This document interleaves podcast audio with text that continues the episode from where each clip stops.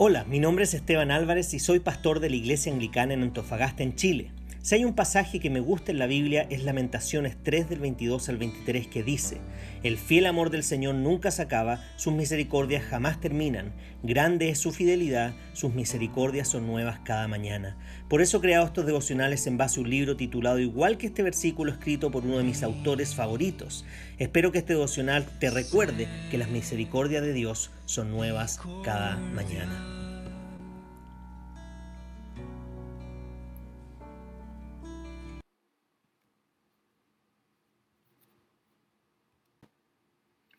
Bien, el título del devocional de esta mañana es el siguiente. La obediencia es un acto de adoración y gratitud, no un medio para tratar de ganar el favor de Dios. Simplemente no hay nada que puedas hacer para ganar el favor de Dios. Debes aceptar esto y recordarlo. Nunca serás lo suficientemente justo para satisfacer los requisitos santos de Dios Nunca serás suficientemente puros tus pensamientos. Tus deseos nunca serán lo suficientemente santos. Tus palabras nunca serán lo suficientemente correctas. Tus acciones y elecciones nunca darán la honra suficiente a Dios.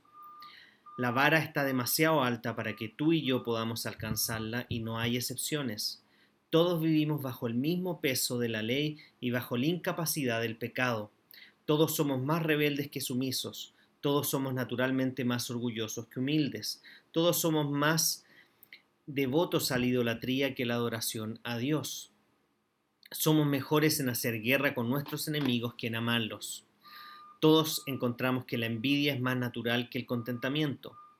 Todos somos eh, ladrones de una u otra manera. Todos codiciamos lo que otros tienen. Todos tergiversamos la verdad en lugar de protegerla. Todos condenamos con nuestras palabras en lugar de otorgar gracia. Damos evidencia diaria de que nunca llegaremos por nuestras propias fuerzas al estándar de Dios. Aquí está una declaración que lo dice todo. Por tanto, nadie será justificado en presencia de Dios por hacer las obras que exige la ley. Romanos 3:20. ¿Y por qué es esto verdad? Es verdad, pues todos han pecado y están privados de la gloria de Dios. Romanos 3:23. El lenguaje lo incluye todo, no deja lugar a excepciones. Es la noticia devastadora que toda persona necesita aceptar en su corazón y en su sentido de identidad. Pero esta noticia difícil de aceptar no es la puerta a la depresión, sino una esperanza eterna y al gozo. Es solamente cuando aceptas quién eres y lo que eres incapaz de hacer que comienzas a entender tu necesidad del regalo de Dios. Pongamos las malas noticias y las buenas noticias juntas, tal como lo hace Pablo en Romanos 3. Él escribe, todos han pecado y están privados de la gloria de Dios. Pero eso no es el final de la historia. Continúa diciendo que por su gracia son justificados gratuitamente mediante la redención que Cristo Jesús efectuó. Dios lo ofreció como un sacrificio de expiación que recibe por la fe en su sangre. Versículos 23 y 25 de Romanos 3. Una propiciación es un sacrificio expiatorio.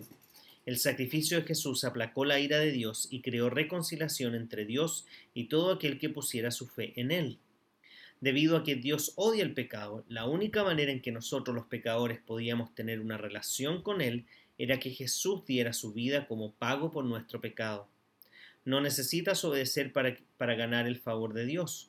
Cristo ha ganado el favor de, Em, ha ganado el favor de Dios por ti. Así que tu obediencia nunca es un pago, sino un himno de gratitud a Dios por haberte encontrado donde estabas y por haber hecho lo que no podías hacer por ti mismo. Para seguir siendo animado y profundizar en este tema, puedes leer Hebreos capítulo 3. Solo me gustaría agregar. Como chilenos estamos acostumbrados a pensar de que de alguna manera cuando me ofrecen algo gratuito me están fregando. Algo, alguna letra chica va a haber en el contrato de alguna exigencia, de algo que tengo que cumplir o de algo que tengo que hacer, donde ahí van a tratar de eh, cobrarme finalmente eh, para tener que pagar lo que pareciera que era gratis. Incluso cuando pensamos que el copago es cero, cuando vamos a alguna consulta o, o vamos a alguna prestación auge, Em, finalmente estamos pagando igual, lo que pasa es que el copago es cero. Em, y así, podría dar muchos ejemplos de que nos cuesta creer que hay cosas gratuitas. Pero todos queremos y anhelamos, de alguna manera, que nos den gratuitamente algo, pero es difícil creerlo.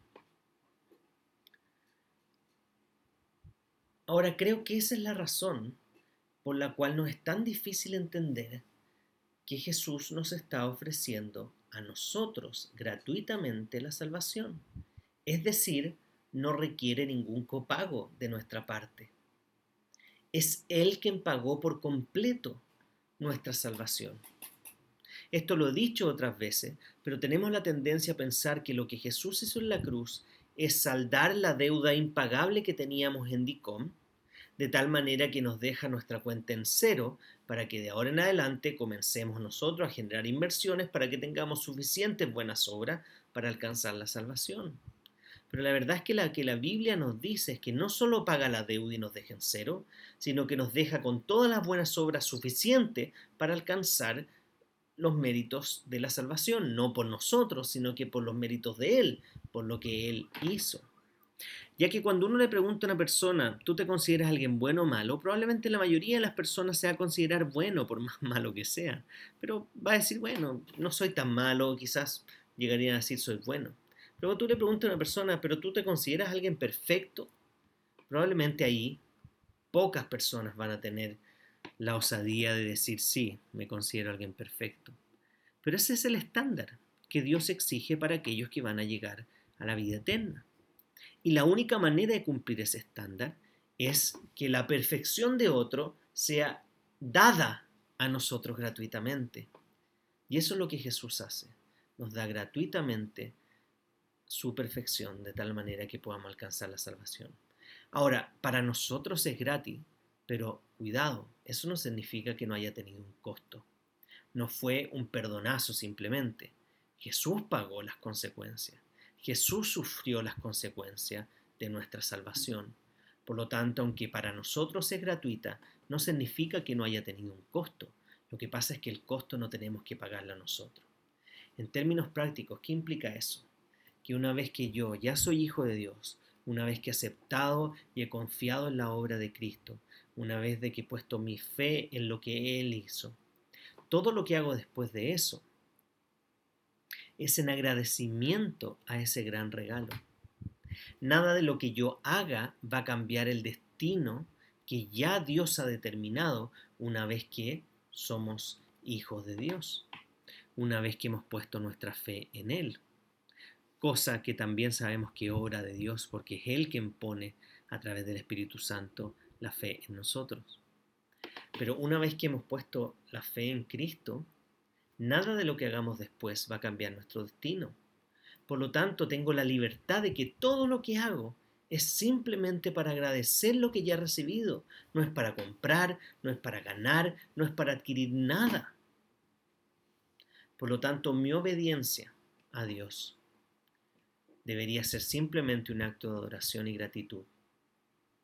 Mi obediencia a Dios debería ser en agradecimiento a lo que Él hizo, sin tratar de ganarme nada, sin tratar de buscar nada más que dar gracias a aquel que dio su vida por cada uno de nosotros, para que nosotros no tengamos que pagar el costo de lo que significaba haber desobedecido, habernos rebelado contra Dios, lo cual implica que toda la ira de Dios caería sobre nosotros y toda una eternidad sin Él.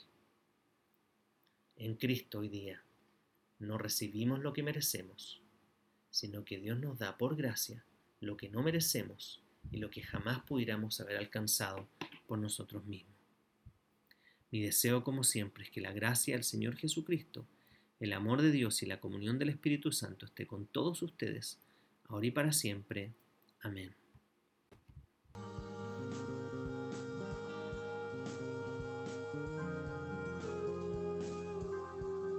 Si este devocional fue de bendición para ti, queremos animarte a que puedas compartirlo también con otras personas para que puedas bendecir su vida. Además te queremos invitar a que puedas visitar nuestro Instagram pastor.anglicano.antofa o anglicana en Antofagasta Tenemos un podcast en Spotify y en Apple Podcast llamado Reflexiones Pastor Anglicano Antofa. Puedes visitar nuestra página web www.anglicanaenantofagasta.cl.